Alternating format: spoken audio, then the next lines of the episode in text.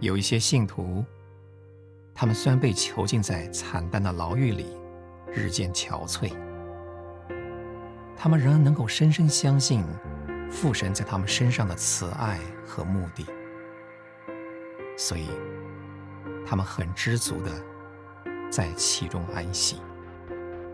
他们虽然受了多年痛苦，被关在工作门外，但是仍旧用祷告和赞美分享他人的工作。如经上所说，同分从仇敌夺来的掠物。